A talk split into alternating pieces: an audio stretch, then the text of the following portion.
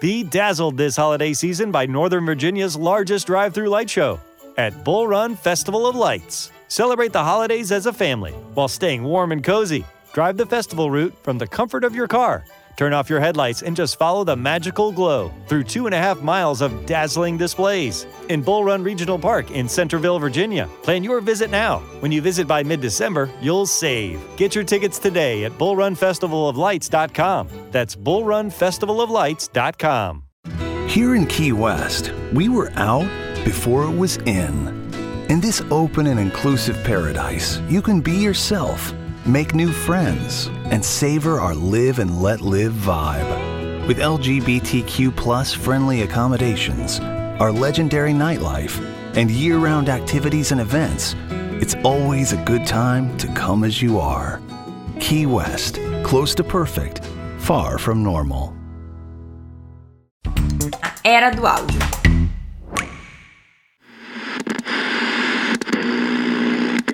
Eu acho que tem duas coisas que a gente tem que considerar nessa sua pergunta. A primeira é o que, que é uma produção independente.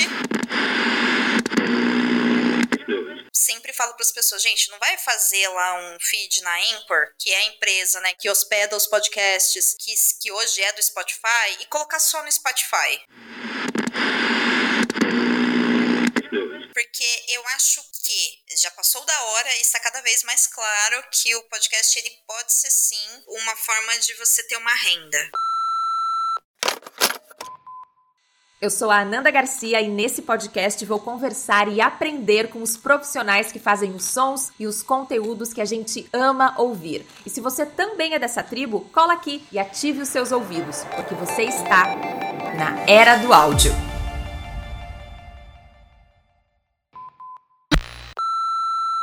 Nesse mês de março, a Era do Áudio está participando da campanha O Podcast é Delas, que visa estimular a participação de mulheres na podosfera brasileira. E se você quiser conhecer outros podcasts que estão apoiando essa campanha, procure pela hashtag O Podcast é Delas nas redes sociais e nos tocadores de podcast. E esse é o último episódio dessa temporada. Eu tive que vir aqui com essa voz de pessoa resfriada, fazer esse remendo, porque eu esqueci de avisar isso durante a entrevista. Então curtam esse papo sincero sobre podcasts com a Domênica Mendes e eu vou amar se você for lá no arroba Era do Áudio, me deixar uma mensagem, dizer o que, que você achou dessa temporada e quais os temas que você quer ver por aqui. E eu volto com mais episódios dentro de duas semanas, tá bom? Beijo!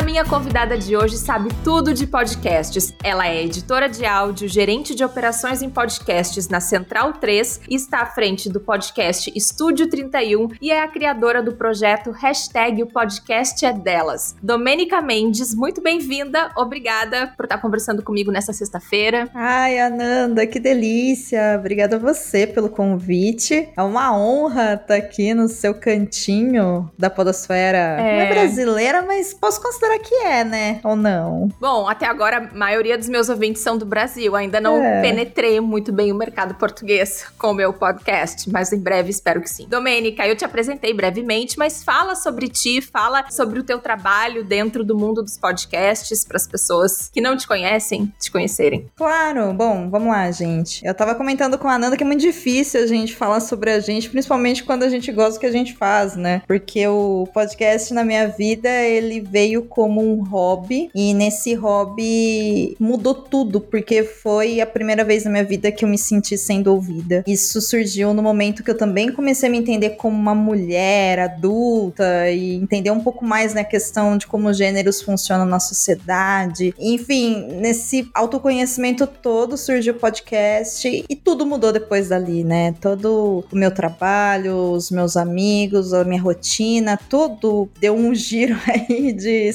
180 graus. E foi a partir daí que eu resolvi realmente me dedicar a isso. Primeiro com a criação do projeto Hashtag Podcast é Delas, colocando numa linha cronológica aí. Eu já fazia podcast, eu já era podcaster, mas diante da necessidade da gente tomar alguma atitude prática, né? Para promover a igualdade de gêneros na podosfera, uma vez que nós mulheres normalmente somos convidadas para podcasts só para entre aspas cotas. E aqui eu tô falando de 5, 6 anos atrás, então a coisa era bem mais complicada do que é hoje. Eu falei, não adianta ficar só reclamando, vou fazer alguma coisa. Eu criei o projeto podcast delas e dali começou a desenrolar tudo, né? Eu criei o Estúdio 31 para ensinar as pessoas a fazerem podcast. Be dazzled this holiday season by Northern Virginia's largest drive through light show at Bull Run Festival of Lights. Celebrate the holidays as a family while staying warm and cozy. Drive the festival route from the comfort of your car.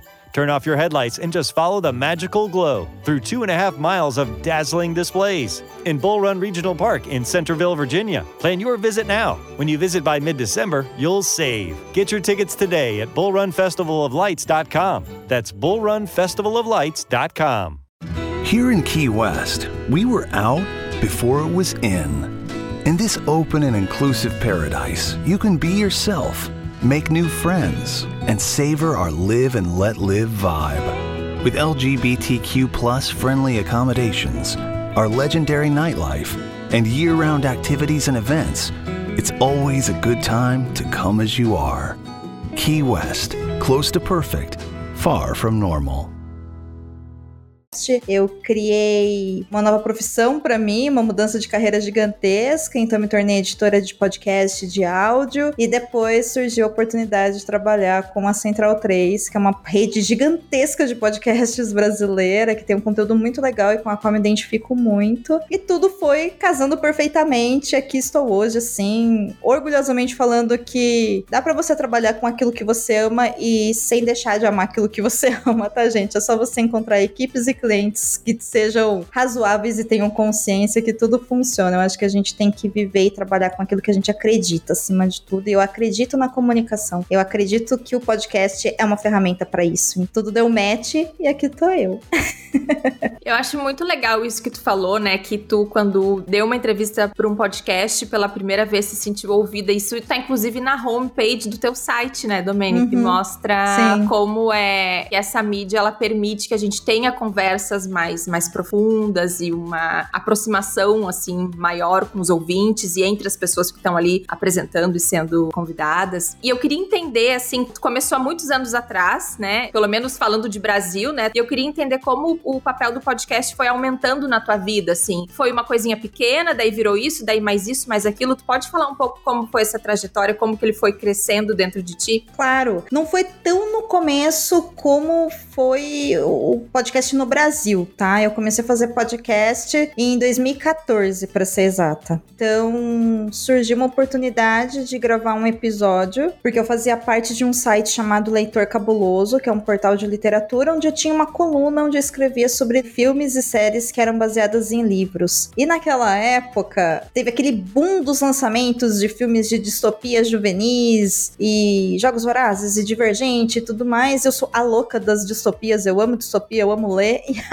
E naquela época eu lia muito mais, porque hoje eu não leio nada isso aí, a vida acontece. Mas naquela época, quando eu lia, e eu gostava muito de distopia juvenil, surgiu a oportunidade de eu gravar um podcast com o Lucien, o bibliotecário, que era o host do Cabuloso Cast. Hoje o Cabuloso Cast não existe mais. E ele fez esse convite para eu gravar sobre Divergente. E aí, eis que eu virei e falei: tá bom, vou gravar. Mas eu não tinha ideia do que eu tava fazendo. Então eu segui as orientações dele, fui lá, comprei um, um headset baratinho lá na primeira livraria, né, papelaria que eu encontrei. Sentei, tivemos uma conversa incrível e eu saí daquele negócio falando, gente, isso aqui é muito legal, né? Coisa gostosa poder conversar com as pessoas sobre aquilo que a gente gosta. Aí passaram-se uns 15, 20 dias, eu acho. Ele me enviou o episódio e falou: ouve aí. E aí, a hora que eu vi aquela conversa que eu tive com ele e o outro rapaz, montada, editada, com efeito sonoro, com trilha, com um monte de coisa, a minha cabeça explodiu, sabe? Eu falei, gente, isso aqui é muito muito perfeito, é muito maravilhoso. Aí, Ananda, sendo sincera para ti, eu demorei acho que uns bons seis meses para virar a chavinha que se a gente fazia isso, provavelmente outras pessoas fariam, faziam também, e eu, né, poderia encontrar outros podcasts sobre temas que eu gostava. E foi aí que eu comecei a usar os agregadores, fui me inteirar, né, de procurar sobre os temas que eu queria, e aí eu já percebi também que os agregadores me davam indicações de podcasts que não eram muito aquilo que eu queria ouvir, não me muito, né, que são os podcasts mais ouvidos, a gente sabe que são os algoritmos que determinam isso, e são algoritmos, obviamente, pelo número de ouvintes que cada podcast tem. E aqueles grandes eu olhar e falava, ai, gente, mas que preguiça, né? Ai, não tem nada a ver comigo. Deixa eu procurar aqui sobre então um tema, sobre uma palavra-chave. E aí eu fui entrando nesse mundo. Essa frase que eu coloco lá no meu site, que eu sempre falo que foi fazendo podcast que eu percebi pela primeira vez na minha vida que eu fui ouvida, foi um cabuloso cast, porque eu fiz algum comentário e naquela época podcast tinha a proximidade muito grande com a comunidade, a comunidade comentava muito nos programas, coisa que essa geração de podcasters e ouvintes não faz mais e que faz muita falta pra gente, né, que é das antigas. E alguém interagiu super com o que eu falei. E eu fiquei, gente, a pessoa X ouviu o que eu falei. E aí o Lucien virou e falou: Claro que ele ouviu o que você falou, óbvio que sim, você fez um podcast. E ali me deu o start de: Não, você não tá entendendo. A pessoa ouviu o que eu falei, entendeu? A pessoa prestou atenção, a pessoa valorizou o que eu disse. E a hora que isso ficou claro para mim, tudo fez sentido. Então, eu sempre fui muito arroz de festa, então as pessoas me chamavam: Vamos gravar? Eu falo: Vamos. Ah, precisa ler um livro, precisa ver um filme, precisa, sei lá, estudar alguma coisa. Eu ia, preparava, gravava, eu amava gravar como convidada. Nesse meio tempo surgiu inclusive a oportunidade de eu trabalhar com o Ivan Mizanzuki. Eu fiz as narrações da primeira temporada do Projeto Humanos, que é o Projeto Humanos, As Filhas da Guerra. Foi uma experiência muito legal de se fazer e eu continuei participando e gravando. Acontece que em 2017, que foi quando a gente lançou a campanha do podcast delas, também bateu a data com a proximidade do fim do Cabuloso Cast, porque o Lucien, ele, enfim, queria ser pai, queria fazer mestrado, ele virou e falou: gente, não cabe mais podcast na minha vida, eu tô fazendo só quase 10 anos, para mim deu, né? Façam o que vocês quiserem. Aí a gente criou um outro podcast, que é o Perdidos na Estante, meio que um filhinho do Cabuloso Cast, com muitas aspas, né? Porque ele é uma continuidade do que a gente fazia ali, mas com uma nova roupagem, uma nova proposta, um novo formato. E também lancei a campanha que para mim casou super bem com essa questão dessa necessidade que eu tinha poder fazer algo realmente para que outras mulheres fossem ouvidas, vindo junto com a necessidade que até então o meu namorado, que é o Rodrigo Basso, hoje ele é meu esposo, mas na época a gente namorava, ele tinha também um podcast de literatura e ele falava que ele achava estranho que quando ele chamava meninas para gravar, elas não iam. E um dia ele me perguntou por quê, né? E eu naturalmente, toda assim, dona de mim mesma, né, a conhecedora de todos os segredos de todas as mulheres do planeta, virei e falei: elas não vão, porque no podcast é só você e o outro cara. E aí, né, a gente pôr e falou: pera um pouquinho, eu conheço eles, né? Eles não são pessoas machistas, agressivas, eles promovem isso, eles querem promover também esses espaços. Eu quero ocupar esses espaços e eu detesto quando alguém é interrompido em podcast porque é mulher. Porque eu quero ouvir opinião e não consigo. A hora que a gente parou e conversou, isso ficou claro, a gente falou, a gente tem que fazer alguma coisa. E daí surgiu o podcast delas como uma campanha anual, que acontece todo mês de março. E depois, dentro do podcast delas também, ele foi crescendo, aí ele virou um, um lugar para as pessoas produzirem seus podcasts lá dentro, né? Pessoas que se identificam como mulheres. A gente tem uma ferramenta de busca lá que tem mais de 100 mulheres cadastradas e pessoas não binárias que querem gravar podcasts. Nós também temos o Estúdio 31 agora, porque ele veio para mim como uma ação prática para pessoas que querem gravar podcast, mas não tem ideia nem de por onde começar. E a gente estava no meio da pandemia. falei, gente, tem coisa básica que a gente tem que saber. E você não precisa de um equipamento mega caro e de horas de estúdio para fazer podcast. Você precisa saber como conduzir a sua ideia para isso. E aí eu desenhei o Estúdio 31, que também é casado com uma oficina oficina de podcast que eu ministro para realmente ensinar na prática, né? Então as pessoas vêm com uma ideia e saem com um episódio pronto e editado depois de cinco encontros, que eu ensino desde pensar o projeto, escolher formato, tema, tipo, organização de gravação, como gravar e depois como editar, né? Pelo menos o básico de uma edição. Tudo isso realmente vindo com uma ideia de solta a voz, sabe? Qual é a sua mensagem? Você tem algo para dizer? Todo mundo tem algo para dizer. Então por que que a gente não ocupa a podosfera com responsabilidade, transparência e cria coisas legais. E tudo isso tem muito a ver, na verdade, com quem eu sou, porque eu acredito nessas coisas, né? Então, fez tanto sentido para mim que em 2019 eu pedi demissão do lugar onde eu trabalhava, eu tava numa carreira de sete anos, uma outra área que não tem nada a ver com comunicação. E aí eu falei, não, 2020 vou tirar um ano sabático, que eu vou tentar entrar no mundo podcast. E aí veio a pandemia, né? Então, acabou dando certo para mim, porque aí eu realmente pude começar a me dedicar às edições.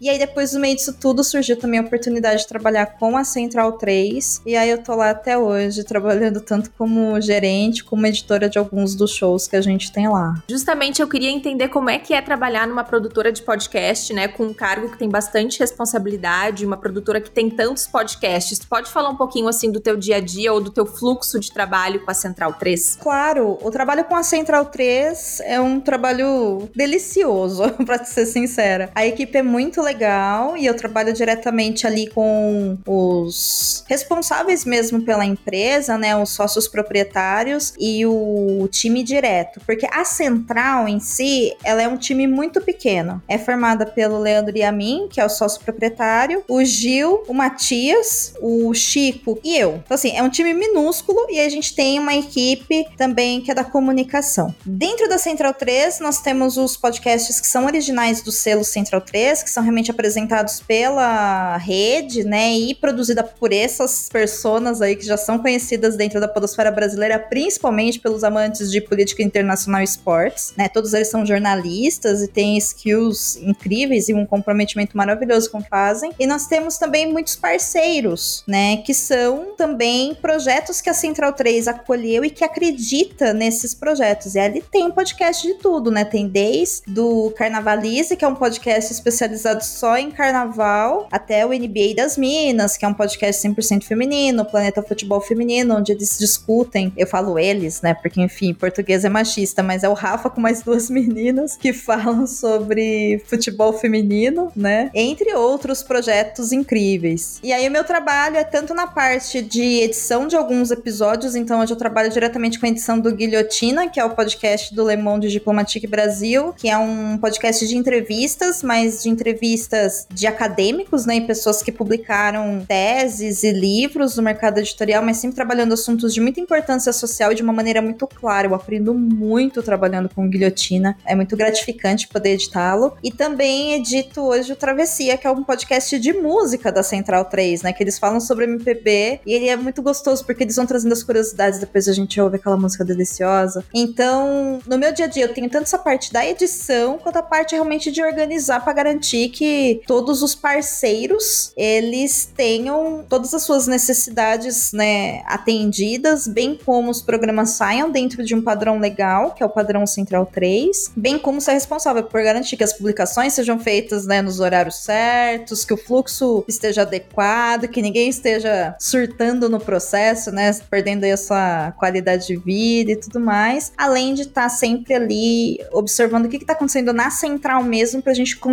tomar as melhores decisões administrativas, de patrocínio, de apoio, de clientes e tudo mais. Então, é meio que um faz tudo porque ali todo mundo faz tudo, sabe? Mas é bem dinâmico o trabalho, né? Quer dizer, justamente Sim. por ser pequena, deixa o trabalho bem dinâmico, né? E deve ser um aprendizado incrível, assim. É maravilhoso. Uma experiência muito bacana.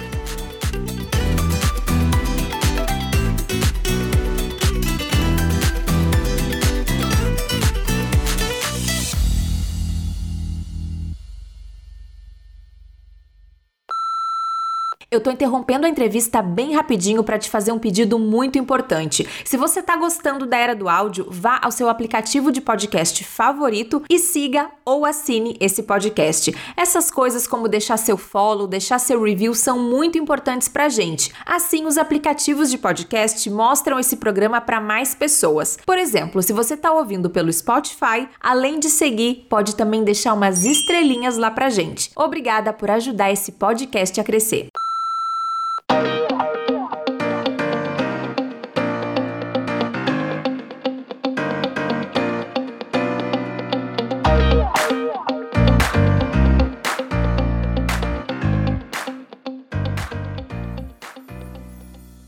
Tu citou aí a questão da, dos patrocínios, né? Qual é a tua percepção sobre isso, assim? Existe um interesse crescente de marcas querendo patrocinar podcasts, pelo menos assim da tua experiência com a Central 3, ou tem ainda uma barreira muito grande? Tu sente que os podcasts ainda estão penando nesse sentido? Falando dos podcasts de empresas mesmo, né? Porque os independentes a gente sabe que é, é ainda mais difícil, mas falando num nível assim de empresa, de podcast, qual a tua percepção sobre essa questão dos patrocínios, das campanhas com marcas? Eu acho que tem duas coisas que a gente tem que considerar nessa sua pergunta. A primeira é o que, que é uma produção independente, porque a Central 3 é uma rede de podcast que, apesar de ser uma empresa, ela é independente. E ela é independente por quê? Ela é independente porque não tem nenhum vínculo de financiamento ou de patrocínio de uma marca X fechada que tem controle ou influência sobre o conteúdo a ser produzido. Então, isso é uma coisa que eu acho que é muito importante a gente deixar claro, porque essa linha do independente, ela afeta desde a Domênica que grava o Estúdio 31 na casa dela e lança dentro do podcast delas, que não tem realmente marca nenhum, apoio nenhum, não tem nada. Então faz em casa, ou a pessoa que grava lá do seu celular, né, o seu podcast. Até muitas vezes essas empresas que realmente, enfim, têm CNPJ e são legalizadas, mas que elas não têm esse vínculo, né, de financiamento e também vai influenciar, enfim, né, na produção de conteúdo. Isso é uma coisa. A segunda coisa a gente pensar é com relação ao mercado de podcast mesmo, porque eu acho que já passou da hora e está cada vez mais claro que o podcast ele pode ser sim uma forma de você ter uma renda. E aí a gente vai cair naquele mundo obscuro da ilusão que as redes sociais e as, as plataformas de produção do audiovisual criam, como o YouTube, entre outras, que é a ideia de que se dá para monetizar, todo mundo vai ficar rico e milionário com isso. E aí eu vou vir falar, então, gente, a gente não vai, tá? Porque ninguém fica rico trabalhando, isso é a primeira coisa. E a segunda coisa é que, sim, existe a monetização. Hoje a gente já tem várias empresas, né? Inclusive servidores de hospedagem de podcast, como você sabe muito bem, que trabalham com a monetização dinâmica. E eu acho isso muito legal, embora eu ache que existe um privilégio apenas de uma entrega muito grande. Então, produtores independentes ou mesmo empresariais que estão nessas plataformas, mas não têm uma quantidade absurda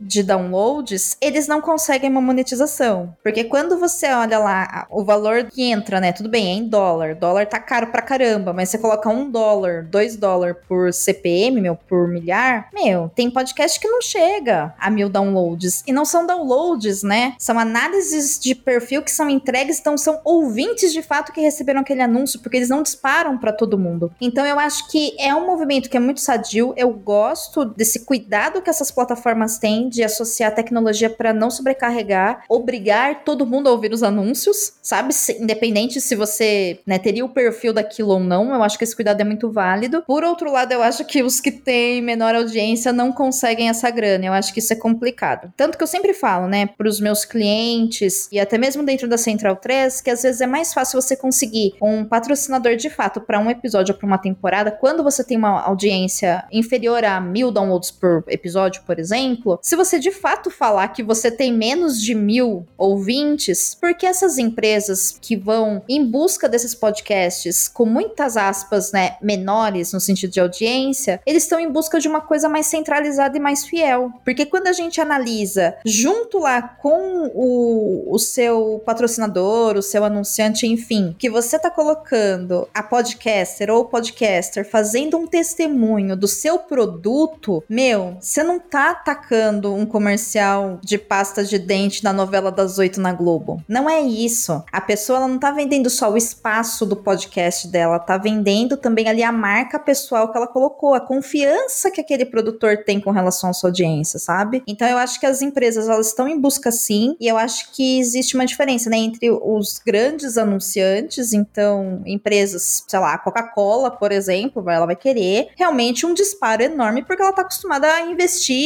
milhares em anúncios. Mas nós temos também as empresas que são localizadas ou às vezes de uma saída de produto que é mais do dia a dia que ela vai querer uma garantia a mais de que vai ter um retorno. Então ela vai procurar esses podcasts que têm uma menor audiência, sabe? Eu acho que é um caminho que não tem volta. Inclusive eu acho que até o dinâmico mesmo, né, que a gente não escolhe quem que é o nosso anunciante, sei lá, eu vou ser muito otimista que vai em dois anos vai estar tá bem geral, assim, vai estar tá tá muito comum e eu acho que a audiência também deve entender a parte do produtor, né, ou da produtora de podcast que coloca essa opção, porque como a gente não tem remuneração direta por ouvinte, é a forma como você monetiza, mas a forma também que monetiza, gente, é isso aí, é um, dois, três dólares a cada mil ouvintes, e se vocês pulam, tipo, vocês dificultam ainda mais, né, o que já tá sendo colocado lá, então ouve, sabe, são 15 segundos da sua vida, é só 15 segundos, e tá tudo bem, sabe? Eu concordo contigo, Domênica, e eu, enquanto ouvinte de podcast, tenho os meus podcasts queridinhos que eu escuto, e às vezes tem os anúncios, e eu penso, não, eu vou ouvir porque eu gosto muito desse criador de conteúdo, vou dar essa força, porque quero que ele continue fazendo esse podcast, quero que ele continue entregando episódios. Uma pena ser tão baixo, né, o valor do CPM aqui, pelo menos falando de América do Sul, né? É uma dor. Eu realmente espero que isso melhore aí nos próximos anos. Ainda falando disso, a tua percepção sobre o podcaster, né, já que tu dá oficinas, presta consultorias, assim, quando tu fala com um podcaster que é aquele cara que tá fazendo podcast por hobby, que tá começando, não necessariamente aquela pessoa que quer atrair clientes através do seu podcast. A pessoa que, digamos, ela é apaixonada por um assunto, ela quer falar sobre aquilo. Já se tem uma mentalidade de começar e pensar em monetizar, pensar em fazer um media kit, procurar anunciante, bater na porta, mandar e-mail, ou tu acha que a galera ainda tá muito no amor, assim? Porque, por exemplo, os, os anúncios dinâmicos,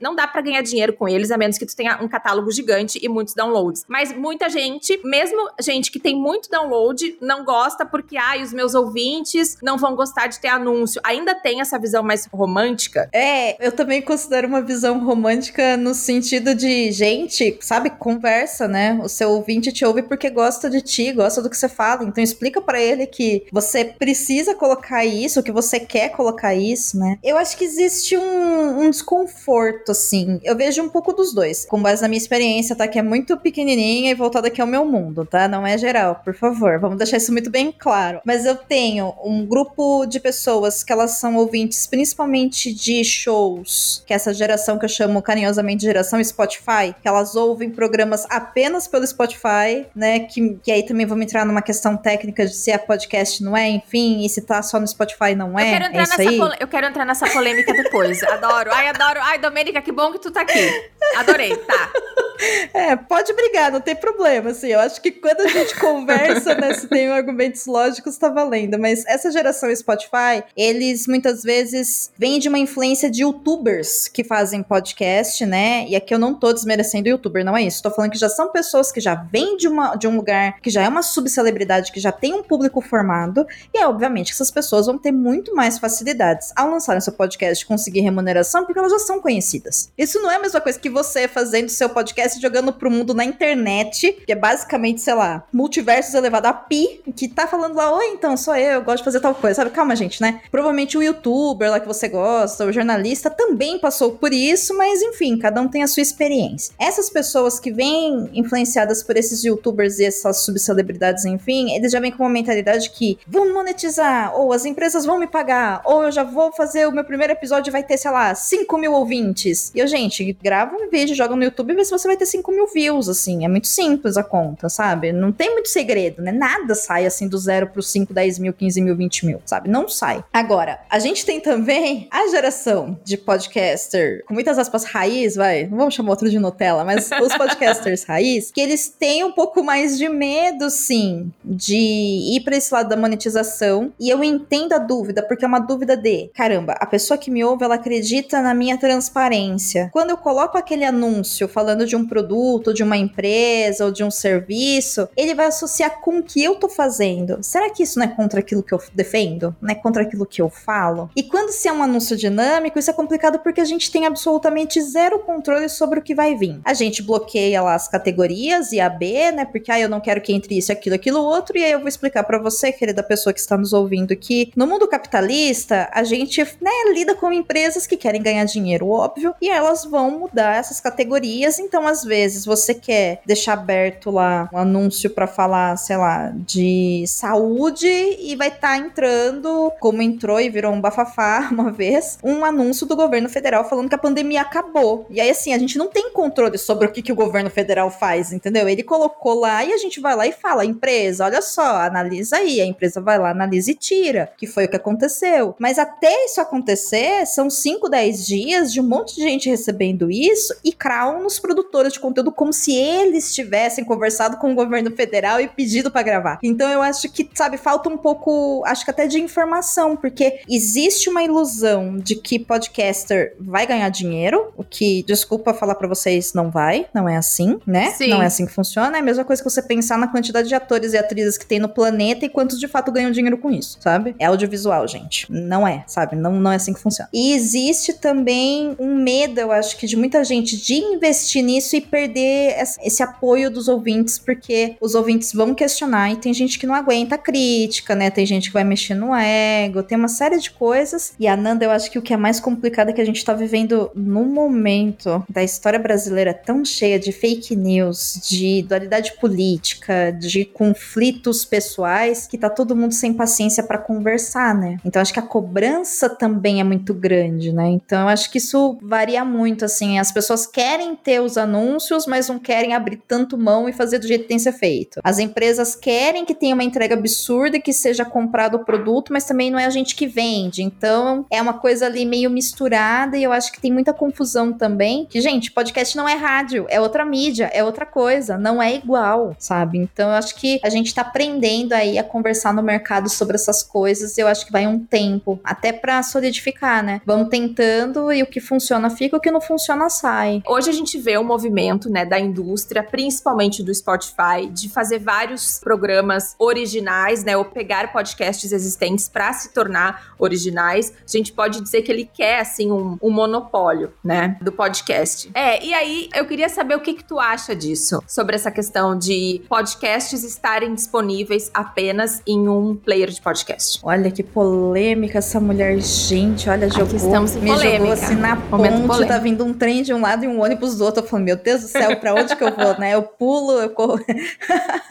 Brincadeiras à parte, eu não tenho muito essa polêmica, não, mesmo porque eu acho que é um ótimo exercício de reflexão pra gente, tá? Porque vamos lá. Eu não tenho nada contra quem é pago pelo Spotify ou por qualquer empresa para fazer o seu produto, o seu podcast. Inclusive, eu gostaria que houvessem mais oportunidades para pessoas que não têm uma audiência tão grande quanto essas pessoas que conseguem isso, de chegarem nessas empresas, porque às vezes você faz um baita de um conteúdo incrível, uma coisa super legal, só que a sua audiência não é grande o suficiente para chamar a atenção dessas empresas. Mas se essas empresas apoiassem o seu conteúdo, meu, você ia voar e a empresa ia voar junto, porque tem qualidade de conteúdo. Então acho que fica a desejar às vezes com uma média e baixa audiência esse acesso, mas eu também entendo que a empresa ela vai querer o resultado mais rápido e o resultado mais rápido é você pegar quem tem audiência maior, óbvio, né?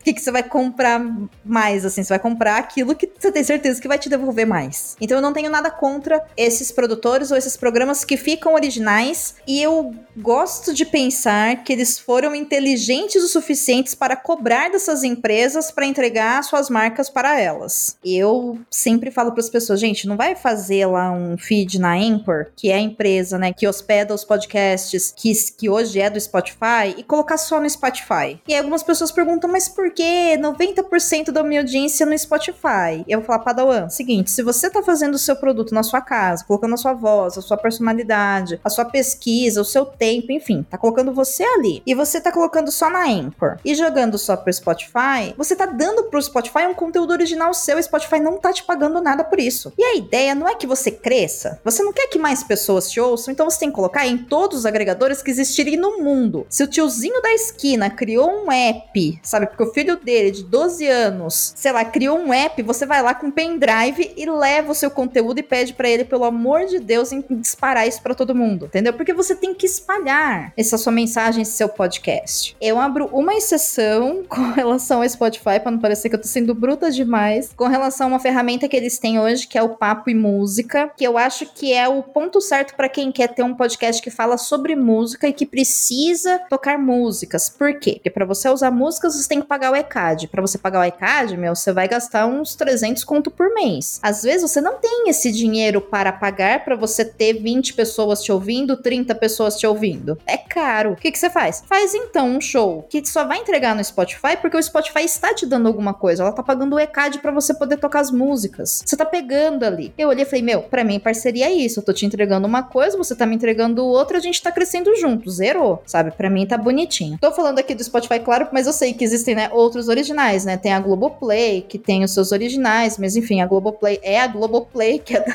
da empresa Globo, então, né, não vai ser a gente que vai fazer, fazer um podcast pra lá, né, infelizmente. Tem outros players também que produzem exclusivos e eu acho que, a não ser que você seja pago para isso, o seu podcast ele tem que estar tá em todas as plataformas disponíveis para que todas as pessoas possam escolher como quer te ouvir. É esse que é o ponto. Você tem que facilitar a vida do seu ouvinte, sabe? Concordo, Domênica. Excelente resposta e diplomática ao mesmo tempo. Eu concordo. não, eu concordo muito contigo e eu acho que assim, o podcast originalmente, ele é uma mídia descentralizada, que tu isso. pode escolher onde tu quer ouvir e isso é muito bacana do podcast, diferente do YouTube, por exemplo, né? Então, uhum. é muito uhum. bacana isso do podcast. Eu não gosto quando as empresas tiram isso da gente. Por outro lado, eu espero, de fato, exatamente como tu falou, que esses podcasts que são originais do Spotify estejam cobrando bem. Porque eu não vou ser hipócrita. Se o Spotify me convidasse pra Era do Áudio ser um original e me pagasse, eu ia ficar felizona, sabe? Claro. Mas tem que ter a contrapartida, de fato. Essa coisa da geração Spotify, até que tu falou antes, né? Tem toda uma galera que acha que só se ouve no Spotify. Além disso, o Spotify está também comprando shows. Então, para onde a gente vai, sabe? É fundamental distribuir para todos os canais possíveis. Eu sou que nem tu. Eu vou levar o pendrive no tiozinho da esquina pra ele tocar meu podcast. Eu acho que tem que ser, nossa, 100%. Concordo muito. É por isso que eu falo que vem uma polêmica antes, Ananda, que eu não sei há quanto tempo você trabalha com podcast, mas antes da gente ter essa briga de ai, Spotify ou Deezer, YouTube ou não sei o que, a gente tinha discussão do podcast tem que ter feed. E o gente tem que ter feed, caramba, sabe? É uma característica da mídia. Se você tirar o feed, ele se tornou um programa de áudio. Ai, mas eu faço como se fosse um podcast. Tá bom. Na minha cabeça eu moro na Disney, mas assim, eu continuo aqui na minha casa, entendeu? E aí tem a polêmica atual, né, do videocast, mesacast, porque podcast com vídeo é podcast ou não, e aí eu vou falar não, não é. E eu uso muito a lógica, teatro e cinema são atuações, mas não é a mesma coisa, sabe? Se você vai no teatro, é a mesma coisa que você tá vendo um filme, sabe? Se você tá assistindo televisão, é a mesma coisa que você tá vendo uma série, sabe? Não é, não confunde as coisas, né? As coisas têm um nome porque elas são diferentes. Se fosse tudo igual, a gente não precisaria criar uma outra forma de fazer e dar um outro nome para isso, né? E eu acho que a, a gente tá perdendo, porque, enfim, a gente vai entrar naquela coisa, né? Dinheiro, dinheiro, dinheiro. Eu não acho que o Spotify é uma grande empresa do mal que quer monopolizar as coisas para tirar o seu podcast do ar. Não, gente, ele quer monopolizar porque ele é uma empresa. Ponto. A concorrência do Spotify é YouTube, a concorrência do Spotify é Deezer, a concorrência do Spotify é Apple Podcasts, que perdeu a incrível oportunidade de ser hoje o que o Spotify é aqui, pelo menos no Brasil, porque há 10 anos atrás, para você fazer o seu feed ser entregue pros agregadores, você tinha que estar tá na Apple. Hoje em dia, você tem que ficar implorando para eles aceitarem, porque o serviço deles caiu muito a qualidade. E eu acho que as pessoas têm que ter noção mesmo. Por isso que eu falo, o seu feed RSS, você proteja-o com a sua vida, sabe? Não entregue o seu feed RSS para ninguém e não vai colocar, né, o seu conteúdo numa plataforma exclusiva, a não ser que você realmente não tenha outra opção, né? Que é o caso lá, por exemplo, do Papo Mais Música ou de outras ferramentas que devem existir aí em outros players, mas que, enfim, não convém dizer agora, né? E eu acho curioso também que, assim, a gente fala muito do Spotify, né? Mas tem muita gente que saindo do Brasil é, é Apple ou é Deezer, né? A Deezer também tá muito forte em podcast e a gente não ouve falar muito disso, porque o marketing do Spotify no Brasil é muito maior do que o da Deezer, por exemplo. Pelo menos em algumas regiões, né? Não sei se em todas.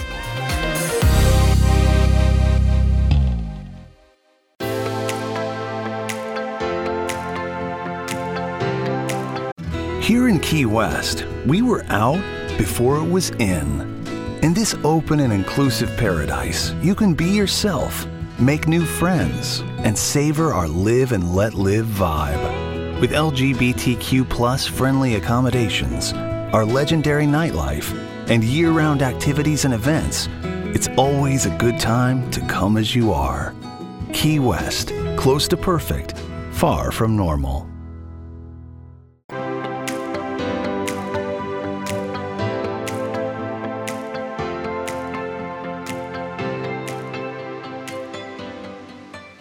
Recentemente, né, a gente viu aí alguns episódios de comentários que eu não vou nem dizer que são infelizes, né, porque não tem nem cabimento, comentários que ferem aí os direitos humanos. Ontem ou anteontem, um outro podcast fez comentários transfóbicos sobre a Alina do BBB 22, enfim, nem, nem vale a pena, né, dar palco pra idiota, então não vou falar nomes. Mas, uhum. Domênica, por que que isso não é ok? Por que que as pessoas não podem sair por aí dando suas opiniões? e tu pode desenhar para as pessoas? Cara. A minha opinião, ai, é só a minha opinião, eu estava bem. A gente pode pular também essa pergunta. Não, não precisamos pular, mas aqui isso realmente, gente, o caso Bruno, conhecido como Monark, assim, ele me desestruturou de maneiras pessoais em níveis que a minha vida parou por uma semana, porque eu falava, gente, eu não, eu não consigo lidar com o que eu tô sentindo, sabe? E, enfim, eu não vou aqui tentar entender o porquê que ele defendeu a criação de um partido nazista no Brasil em pleno 2022, porque ele cometeu um crime, e é isso, eu espero que ele responda de acordo com o que a justiça brasileira deve fazer com relação a isso. Não tenho também ilusões que ele terá consequências com relação à carreira dele, o acesso dele, essas coisas, porque, gente, o cara tem grana pra caramba, o cara era o dono do Estúdio Flow, e não, sabe?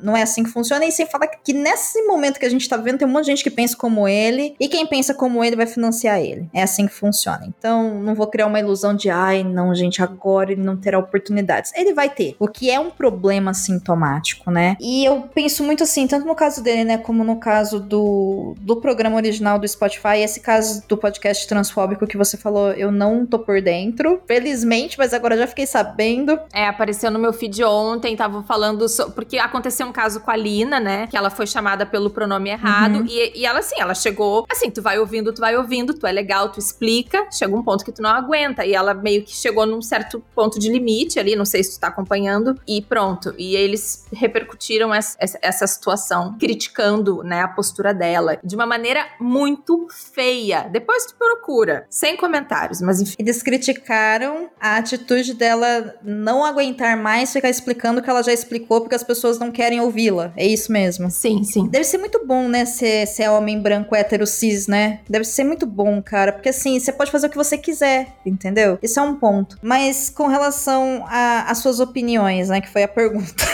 enfim, que foi a pergunta. Tudo isso pra, enfim, né, desabafar, mas respondendo com relação à opinião pessoal. Gente, opinião pessoal você pode ter, mas a própria Constituição Federal diz que você tem direito de ter a sua opinião e tem direito de dizê-la, desde que você arque com as consequências do que foi dito, sabe? E uma coisa que eu acho que a internet facilitou foi justamente essa possibilidade da gente poder falar falar, só que ela também possibilitou, e aí eu acho que tem muito a ver com o uso de rede social, principalmente, a gente tem uma falsa sensação de que tudo que a gente fala é virtual e não traz consequência nenhuma pra vida de ninguém, sabe? Então eu entro lá, sei lá, no meu Twitter, coloco lá um avatar de foto, sei lá, de um bonequinho e saio xingando todo mundo e falando para as pessoas: eu acho que você deveria morrer, eu acho que alguém deveria te matar, eu acho que você quer lá. E, meu, a gente esquece que do outro lado, quem tá recebendo essa mensagem é uma pessoa, sabe? É só isso, é uma pessoa, é um ser vivo, sabe? Que tem a sua história, tem seus sentimentos. E caramba, a gente tá falando tanto, né, nos últimos anos de uma conscientização com relação à discussão, né? O que é privilégio, o que é direito, o que é machismo, o que é misoginia, o que é transfobia, o que é o racismo, o que é xenofobia, enfim, tanta coisa. A gente tava evoluindo tanto por esse caminho de conscientização e da gente falar sobre isso,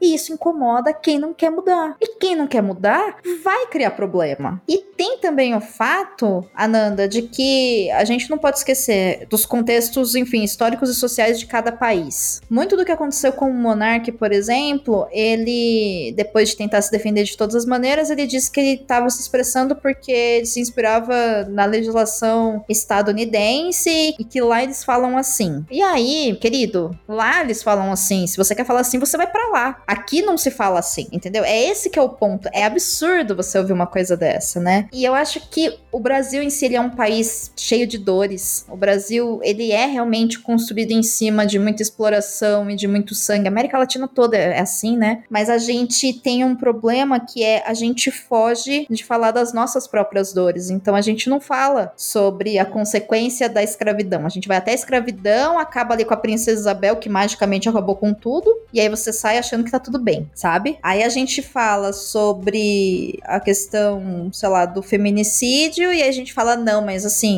todo mundo é machista mesmo, a mulher tem que aprender a sobreviver, sabe? Tipo, não, não é a gente que tem que aprender a sobreviver, são vocês que têm que parar de matar a gente, é outra coisa. A gente fala sobre questões de ordem de identidade de orientação sexual, mas a gente fala, não, mas é certo mesmo, é homem com mulher, e é isso daí. Tipo, gente, que certo, sabe? São.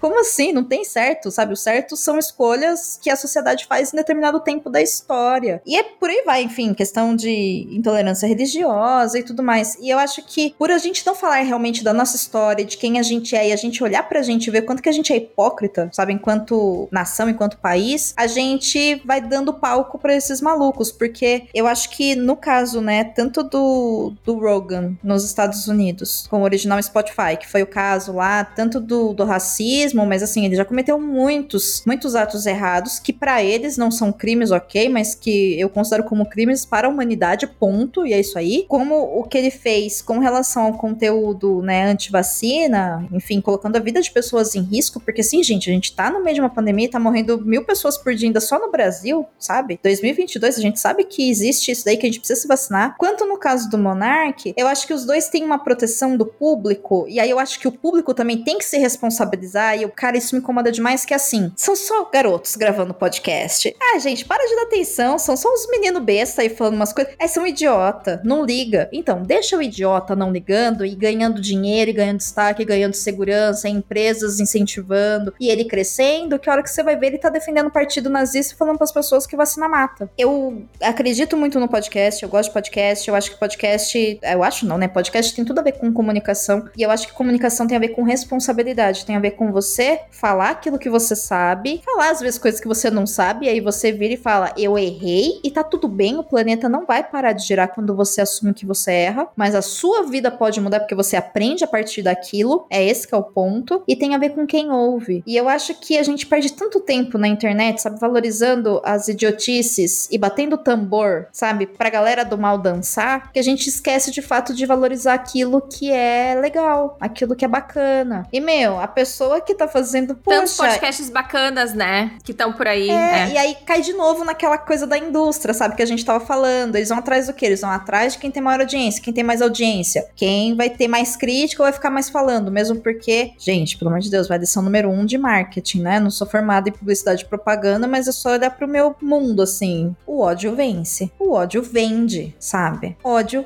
vende. Você fazer maldade te coloca em destaque porque as pessoas ou vão concordar, ou vão tentar entender, ou vão justificar, ou vão te apoiar, ou vão te criticar. Então, assim, você ganha de todos os lados. Mas é consequência disso, sabe? Então, não, a sua opinião é só sua opinião. É isso. Inclusive, o Monark, não sei se tu viu, mas ele foi tema de uma matéria enorme do New York Times, como Joe Rogan brasileiro, não sei o que, não sei o que lá. No fim do dia, no fim das contas, aquilo ali para ele acaba sendo um, um, super destaque em nível mundial, sabe? Eu acho que no fundo a pessoa que faz isso, ela sabe, sabe? Que tipo, no fim, tipo assim, ela vai ter repercussão negativa, vai ter muita repercussão positiva, vai ter re repercussão de uma mídia que vai tentar entender, que vai debater sobre o tema. Claro que sim. Aqui no Brasil a gente tem o famoso ditado, né? Falem mal, falem bem, mas falem de mim, sabe? Inclusive, o caso do Monark é um caso interessante de você observar a forma como ele se comporta, porque teve a gravação, aí teve o boom do estouro, um monte de cobrança, um monte de coisa, tiveram empresas que falaram, ai, a gente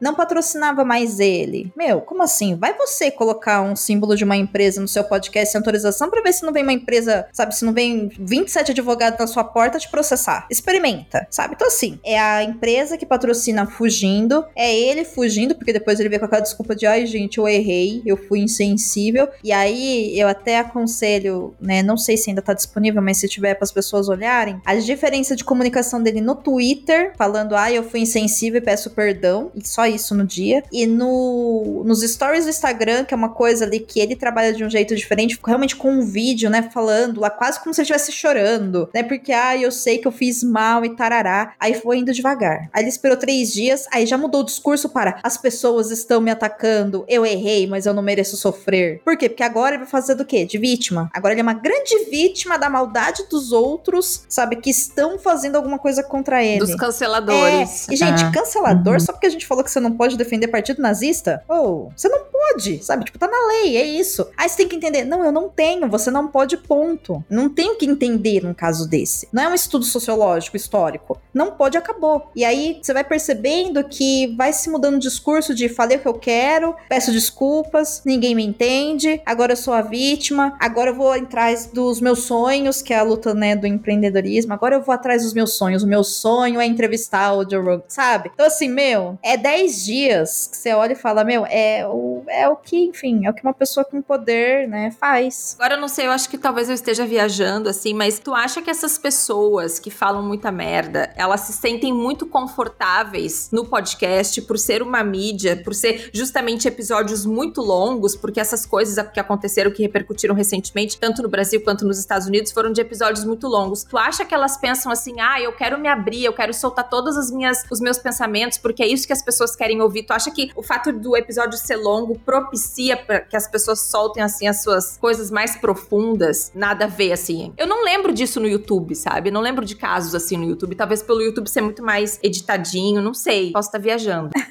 eu acho uma pergunta boa para se refletir, mas eu não acho que é a duração do podcast. Eu acho que como o podcast, ele é uma mídia muito confortável, porque ou você tá gravando ali distância por vídeo, ou você tá numa mesa, ou você tá no áudio, eu acho que ele é confortável de se fazer, porque você não precisa performar. Você pode ser você. Você não precisa criar um personagem como para gravar um vídeo. Meu, você pode ser você, independente, tá? Se é um podcast, se é com vídeo, se você transmite isso no YouTube, enfim, não interessa. Independente disso, eu acho que se você é uma pessoa que acredita nessas coisas, você vai defender essas coisas porque você acredita nessas coisas. Sim, isso vai transparecer em algum é momento. Vai transparecer em vários momentos, entendeu? Tanto que eu acho que na história dos dois casos aí, e provavelmente nesse outro podcast aí do caso da transfobia que eu não conheço, tá? Não sei do caso, mas considerando que aconteceu isso, se for olhar, meu, se você olhar um, um pouquinho de atenção, você vai perceber que já vinha esse papo meio escondido, meio dando indireta há muito tempo, sabe? Não foi uma coisa aleatória, ninguém vira do estou defendendo direitos humanos para eu quero matar todo mundo, sabe? Não é assim que se vira, né? As pessoas elas vão demonstrando, elas vão fazendo piadinhas, vão criando aquele desconforto, vão, entre aspas, defendendo seus direitos porque a galera da minoria está tirando os meus direitos. Meu, que balela, ninguém quer tirar direito de ninguém, na verdade, a minoria quer o seu próprio direito garantido, porque a gente não tem. E aí, quando você começa a perceber esse discurso da pessoa, é que eu acho que tem também estágios, né? Não é porque a pessoa é racista que ela já vai ser, sabe, transfóbico, machista, né? não, sabe? Eu acho que é possível você ter apenas alguns erros, mas eu não acho que é uma viradinha do nada ou que é por causa da duração do episódio, sabe? Eu acho que a pessoa realmente acredita naquilo e ela se sente confortável porque ela acredita, ela tem poder, ela pode falar o que ela quiser, afinal de contas ele usa aquele podcast só pra falar umas idiotices, sabe?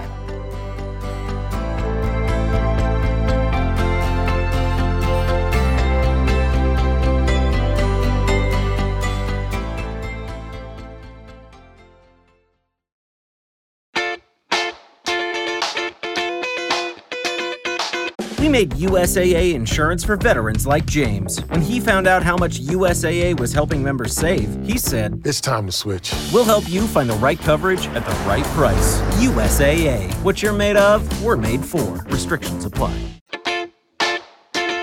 Nesse clima de alegria e descontração, eu quero ir para um ponto, de fato, muito bom, que é hashtag o podcast é delas, porque esse episódio vai ao ar em março e o A Era do Áudio tá participando, inclusive, depois colocarei. Você que tá ouvindo esse episódio provavelmente vai ter escutado a vinhetinha no começo. Domênica, fala pra gente dessa iniciativa. No início tu falou um pouquinho, mas conta um pouco mais é, e como as pessoas podem fazer também para participar. Cara, o podcast é delas é um projeto maravilhoso sabe? Não é porque eu criei, não. É porque eu olho e falo, meu Deus do céu, como ele é bom. E eu quero muito que ele cresça, eu quero muito conseguir melhorar ele. A campanha hashtag podcast é delas 2022 acontece agora em março de 2022, do dia 1 de março até o dia 31 de março. E a ideia é muito simples, é que você, que é uma mulher, participe da campanha para a gente poder divulgar o seu conteúdo e fortalecer aquilo que você faz, apresentando seu podcast para mais pessoas. E você que não se identifica como mulher, exercite seu poder de escuta, convidando uma ou mais mulheres para se integrar à mesa com você para gravar o seu podcast. E aí todo ano é uma verdadeira festa, uma alegria, porque é uma coisa muito gostosa de fazer. É um mês insano na minha vida, março, por causa da campanha, né? Mas é muito gratificante. E qual que é o objetivo? O objetivo é a gente realmente promover a maior inclusão de mulheres na mídia podcast. Por isso que a gente propõe essa coisa prática. Você que é mulher vai lá e grava. Você que não se identifica como mulher, convide uma ou mais mulheres para gravar. A gente não tem restrição de tema, então você pode gravar sobre aquilo que você quiser, desde que a mulher se sinta confortável para participar daquela gravação. E exercite o poder de escuta. Homens, escutem. E mulheres, exercitem o poder de fala. Falem, não tenham medo de ligar o microfone e falar aquilo que você acredita, aquilo que você estudou, aquilo que você quer falar. Tá tudo bem. E aí, durante o mês de março, vocês vão achar muitas aí hashtags do podcast delas nos feeds, né? E nos programas que vocês ouvem, no Spotify, nos agregadores e tudo mais. Então, é muito gratificante. Para quem quiser se inscrever, é só acessar o podcastdelas.com.br barra campanha 2022. Inscreve lá seu podcast, aí você vai ter acesso ao final do formulário ao kit de participante, que lá tem a logo para você colocar na capa do seu episódio. E também tem esse spot, né, que você falou que você vai colocar ali no comecinho do seu episódio esse mês. E a Nanda, você sabe que nós temos prêmios também para quem participa, né, que a gente conseguiu. Olha! É, bacana. nós conseguimos apoio de duas empresas que produzem podcasts, né? Empresas, na verdade, especializadas em edição e produção de podcast, que é a Nabcast, podcasts e multimídia, e a Radiofobia, podcasts e multimídia. Então, nós temos três categorias que as pessoas podem concorrer com seus episódios. E eu tô destacando aqui a palavra episódio como um alerta para quem vai participar ler direito as regras, porque lá, se você ler, você vai perceber que tem como você concorrer em mais de uma categoria. E as categorias são para quem convidar uma mulher para gravar pela primeira vez um podcast na vida, a gente vai sortear um LX3000, que é um microfone bastante versátil, USB, que funciona tanto para ela gravar podcast se ela quiser, e a gente espera que sim, mas se ela quiser utilizar apenas para ouvir suas músicas, fazer suas reuniões, enfim, a gente vai sortear um microfone para ela. E para quem já participou em edições anteriores com o seu programa, vão concorrer a horas de consultoria técnica sobre a produção do podcast comigo e com o pessoal da Radiofobia. E quem está participando pela primeira vez vai concorrer ao sorteio de vinhetas que são editadas pela Nabcast pela Radiofobia. Então são formas que a gente conseguiu, é, através desses apoios maravilhosos, de poder ajudar também, né, esses podcasts que estão participando da campanha a terem um- uma força aí para continuar produzindo, para melhorar suas produções, né? Então a campanha é muito legal. E lembrando que para concorrer, vocês têm que enviar depois o episódio pra gente, escolhendo a categoria do prêmio e a gente coloca depois o link que você enviar, independente do aplicativo, site, enfim, que você escolher para enviar esse episódio pra gente, a gente vai deixar sempre lá no site o podcast delas para que em qualquer época do ano todo mundo possa acessar lá e encontrar o seu episódio para ouvir. É isso. Ai, que bacana. Tô bastante animada. Eu acho que eu também vou me inscrever em algumas das, das categorias, hein? Se inscreve sim. Lembrando que é por episódio. Então, se você fizer mais de um episódio no mês, aí você pode concorrer em categorias diferentes. Entendeu?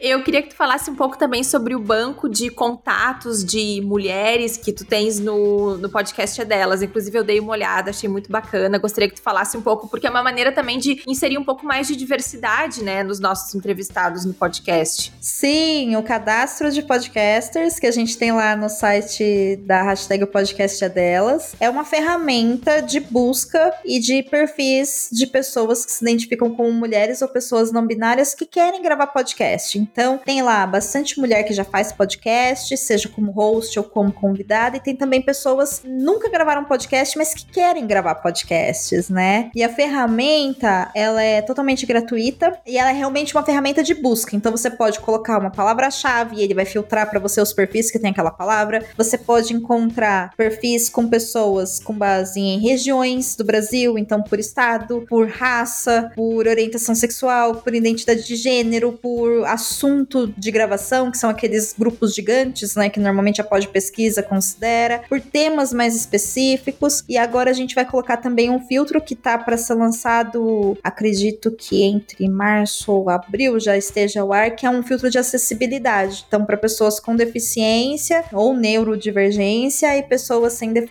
para também facilitar que se você quiser encontrar uma pessoa que não necessariamente que ela quer falar sobre isso, mas que ela esteja dentro, né, desse subgrupo de pessoas que você possa encontrá-las com facilidade. Então lá vai ter uma bio dela, vai ter as formas de contato, né, as redes sociais, e-mail, enfim, o que ela dispor aí. E claro que por segurança a gente não divulga telefones pessoais das pessoas, não é mesmo? Nem endereços, mas a ideia realmente é fortalecer esses convites tanto para gravação quanto para, enfim, entrevista, contato profissional e tudo mais, gente. A ferramenta é gratuita. Se você se identifica como mulher, corre lá para se inscrever que a gente está atualizando. E independente do seu gênero, se você quer encontrar uma mulher ou uma pessoa não binária para gravar um podcast, acessa lá, divulga para as pessoas que essa ferramenta existe, porque ela é muito legal e ela veio com uma resposta mesmo a essa necessidade de quero gravar um podcast, quero uma mulher, mas eu não sei onde encontrar. Ah, você não sabe? Então peraí, vamos criar uma ferramenta aqui que vai te ajudar, né? Agora você sabe onde encontrar, tá lá no site podcast delas, lá em Ash Podcasters, você já vai encontrar mais de 100 pessoas que estão dispostas a gravar e a gente tá assim, nossa, empolgadíssimo, porque a gente tá fazendo atualização e é muito gostoso conhecer esses perfis e esses programas, sabe? É muito gratificante poder estar tá à frente desse projeto, assim. Eu tenho muito orgulho dele. Deve ser muito bom. Vocês chegaram a fazer uma colaboração com o pessoal aqui de Portugal, não? Em alguma das edições, não teve alguma coisa com podcasts daqui? Teve, teve, teve sim. A gente teve, agora eu não vou me lembrar com exatidão se foi 2020 ou 2021 que a gente, através de um coletivo de podcasts aí de Portugal, eles falaram: ah, a gente pode participar da campanha também? Eu, claro que pode, porque também nada impede, né? A gente chama o pessoal do Brasil porque é quem a gente tem controle, mas se tiver alguém ouvindo que é aí de Portugal ou que é, meu, de onde você tiver, se você tem um podcast, você pode participar da campanha durante esse mês de março e vamos juntas, só se atentar às regrinhas, né? E cumprir tudo bonitinho e pode também, obviamente, se inscrever no banco de podcasters, porque a gente pode gravar podcast à distância, gente. Então, você não precisa estar no Brasil para receber esse convite, você pode estar onde você quiser, né? Então vai lá e se inscreve que aí essas gravações acontecem, por que não? Legal. Depois eu vou deixar os links também direitinho na, na descrição desse episódio. Show. Domênica, eu quero te agradecer muito. A gente fez uma conversa muito bacana, eu adorei. Ai, que bom. Adorei demais.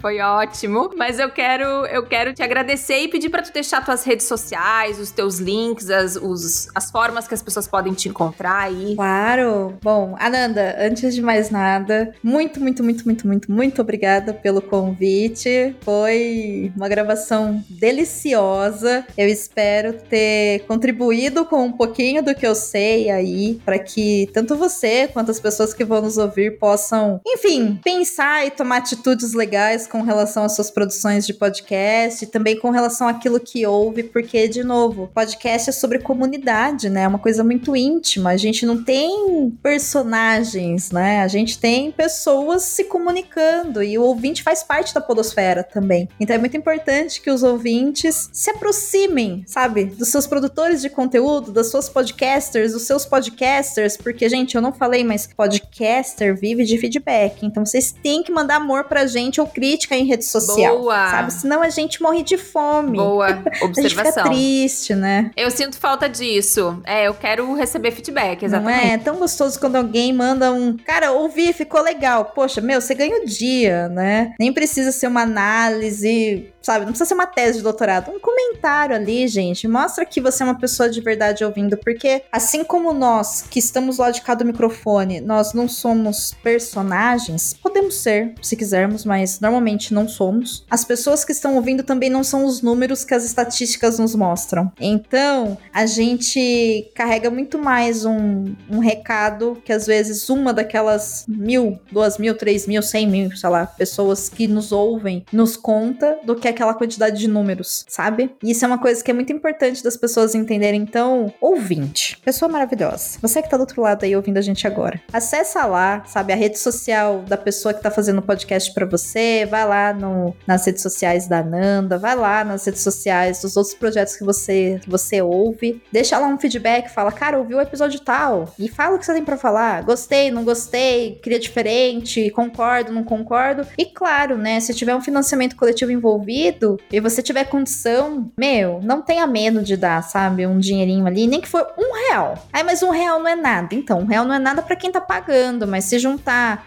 10 pessoas já são 10 reais. Não vai pesar para cada um que tá pagando, mas no total para quem tá recebendo faz diferença. Então, considerem, né, tanto apoiar os projetos, mas também estar mais presente, sabe? Não perde esse vínculo que a gente demorou tanto para construir com a podosfera independente e que agora esses grandes monopólios de distribuição de áudio estão tirando da gente porque virou uma coisa de consumo excessivo, sabe? Você dá o plate, vem lá 30 episódios de uma vez. Meu, para naquele episódio, vai lá, fala pra pessoa, meu, ouvi, valeu. Só isso, tá bom. Manda um coraçãozinho. Não, não curte, manda um coraçãozinho mesmo, sabe? Tipo, podcast isso, coração.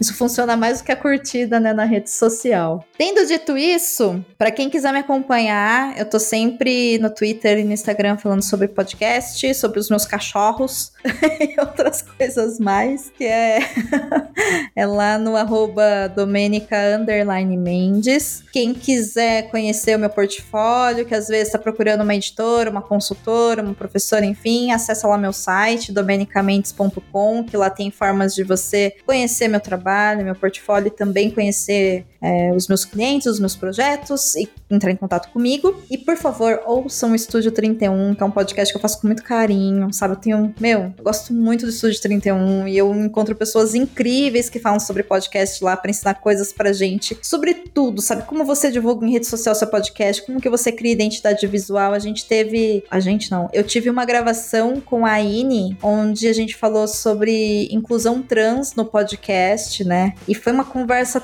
tão rica. Além eu de. ouvi. Uhum. Você gostou? Gostei Cara, muito. Aquele episódio. Muito bom. Eu saí dele, eu falei, é para isso que eu faço podcast sabe? Foi um dos melhores podcasts que eu já gravei na minha vida e eu faço isso há bastante tempo, né? Então foi muito gratificante. Claro, né? Compartilhem os conteúdos que vocês gostam nas redes e também o Estúdio 31. Vocês encontram ele lá no site o podcast delas, também encontram no Spotify e nos outros agregadores. Se o seu agregador não tiver o Estúdio 31, gente, é só entrar lá no site do podcast delas, que lá tem o feed e você pode você mesmo cadastrar ele no seu agregador para ele chegar para mais pessoas. No mais, participe da campanha e como eu sempre falo em todos os lugares, gente, bora fazer podcast, sabe? Que é bom demais. E eu agradeço o carinho e a oportunidade de estar aqui, Ananda. Foi um enorme prazer gravar com você. Uma grata, uma grata tarde nós passamos juntas aqui. Gostei muito. Também adorei, Domênica. Espero que a gente faça mais coisas juntas, grave mais juntas e tudo de bom para ti. Muito sucesso no teu, nos teus projetos. E é isso, bora fazer podcast. Bora fazer podcast. Tchau.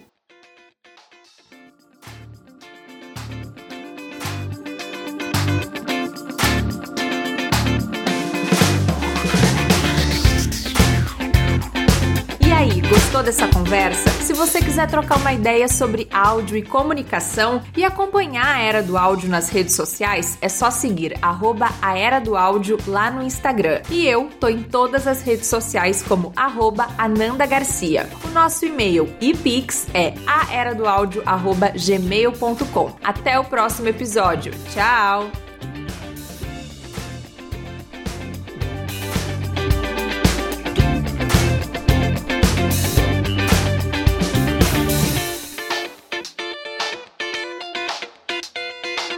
Falo eles, né? Porque, enfim, português é machista, mas é o Rafa com mais duas meninas. Digas, quer dizer alguma coisa, Amada? Não, não, eu fiquei pensando na história dos pronomes, porque em inglês é bem mais fácil, porque eles têm o they. É. E eu só fiquei viajando na maionese no que tu falou, e eu pensei, bah, eu concordo, mas não vou comentar pra não abrir um parênteses enorme, mas enfim. Judy was boring. Hello. Then, Judy discovered chumbacasino.com. It's my little escape. Now, Judy's the life of the party. Oh, baby, mama's bringing home the bacon. Whoa, take it easy, Judy. The Chumba life is for everybody. So go to ChumbaCasino.com and play over 100 casino style games. Join today and play for free for your chance to redeem some serious prizes. ChumbaCasino.com. No purchase necessary. Void where prohibited by law. 18 plus terms and conditions apply. See website for details. With the Lucky Land slots, you can get lucky just about anywhere. This is your captain speaking. Uh, we've got clear runway and the weather's fine, but we're just going to circle up here a while and uh, get lucky. No, no, nothing like that. It's just these cash prizes add up quick. So I suggest you sit back, keep your tray table upright, and start getting lucky.